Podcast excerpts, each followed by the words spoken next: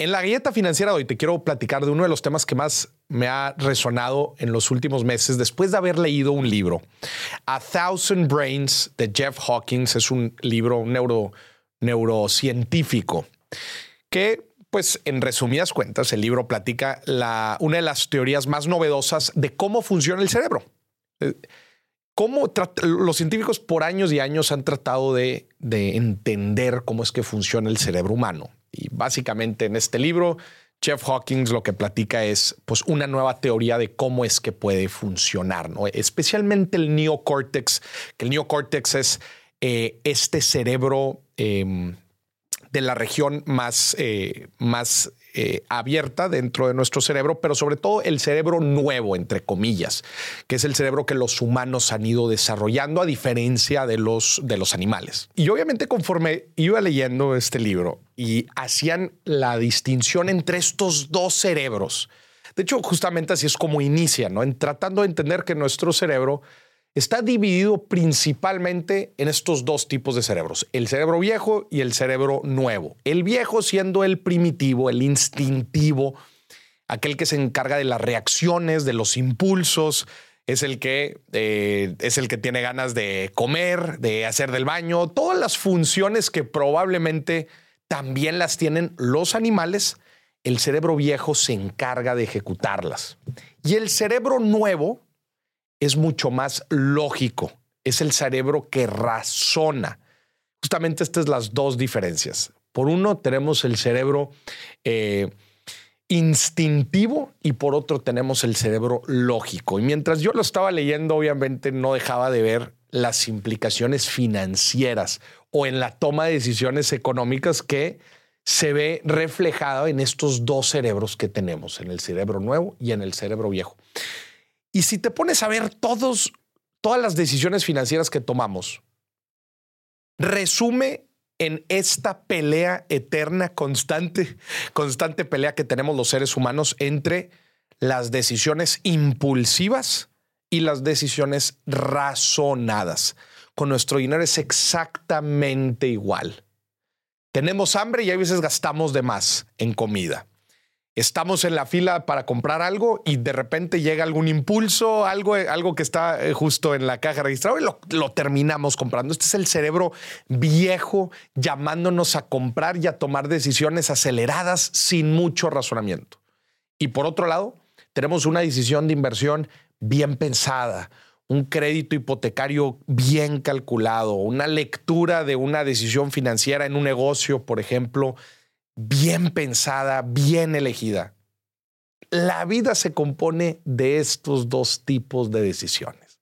La decisión rápida, impulsiva, instintiva, que desgraciadamente muchas ocasiones nos equivocamos, ¿verdad? No es la decisión, es la famosa decisión que te terminas arrepintiendo unas horas inclusive después de que la tomas. dices, ¿cómo me aceleré?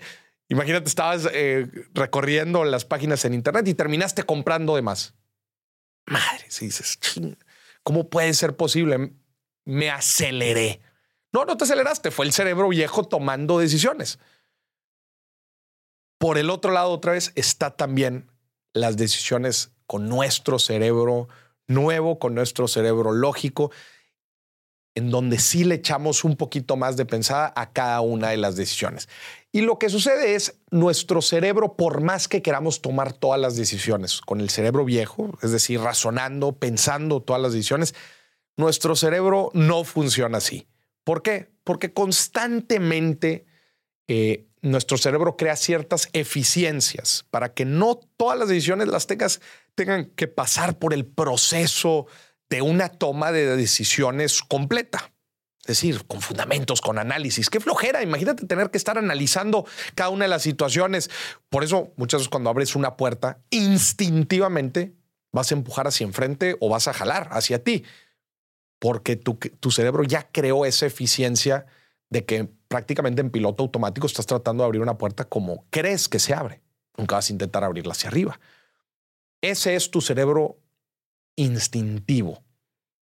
Entonces, automáticamente va creando estas eficiencias. El tema es que, nos, es que tengamos en verdad la conciencia de analizar cuándo es nuestro cerebro instintivo tomando una decisión y cuándo es nuestro cerebro lógico.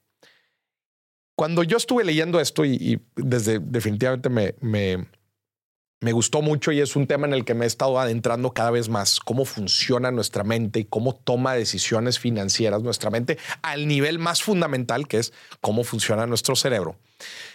Se me hace bien interesante y creo que te vuelves mucho más consciente al momento de tomar decisiones, que es el objetivo justamente de esta dieta financiera. Me gustaría que reflexionaras sobre las últimas decisiones financieras que has tomado de compra, decisiones en tu negocio, en tu trabajo, decisiones de inversión, de ahorro, y ve definiendo, ¿era tu cerebro primitivo tomando esta decisión o era un cerebro mucho más, era o era una decisión mucho más pensada, mucho más lógica, no tanto de corazón, no tanto de instinto, sino más bien, este, sí, bajo un fundamento y análisis eh, la decisión, la decisión que tomaste. Y con todo esto te vas a volver una persona mucho más consciente al momento de tomar decisiones económicas, sabiendo que es imposible tomar todas las decisiones con nuestro cerebro nuevo, pero volviéndonos conscientes de que hay veces es el cerebro viejo actuando y en la medida de lo posible, alinear estas decisiones impulsivas a lo que queremos lograr en la vida. ¿Cómo lo podemos hacer? Con herramientas. Muchas veces por eso funciona tanto el ahorro automático. Esto es una esto es un claro ejemplo de cómo quitarle las decisiones a nuestro cerebro impulsivo a través de la tecnología y que nosotros no tomemos las decisiones, sino que nos candadiemos o automaticemos para que sí o sí tomemos la decisión correcta. Piénsalo, reflexiónalo y te vas a volver un consumidor más consciente.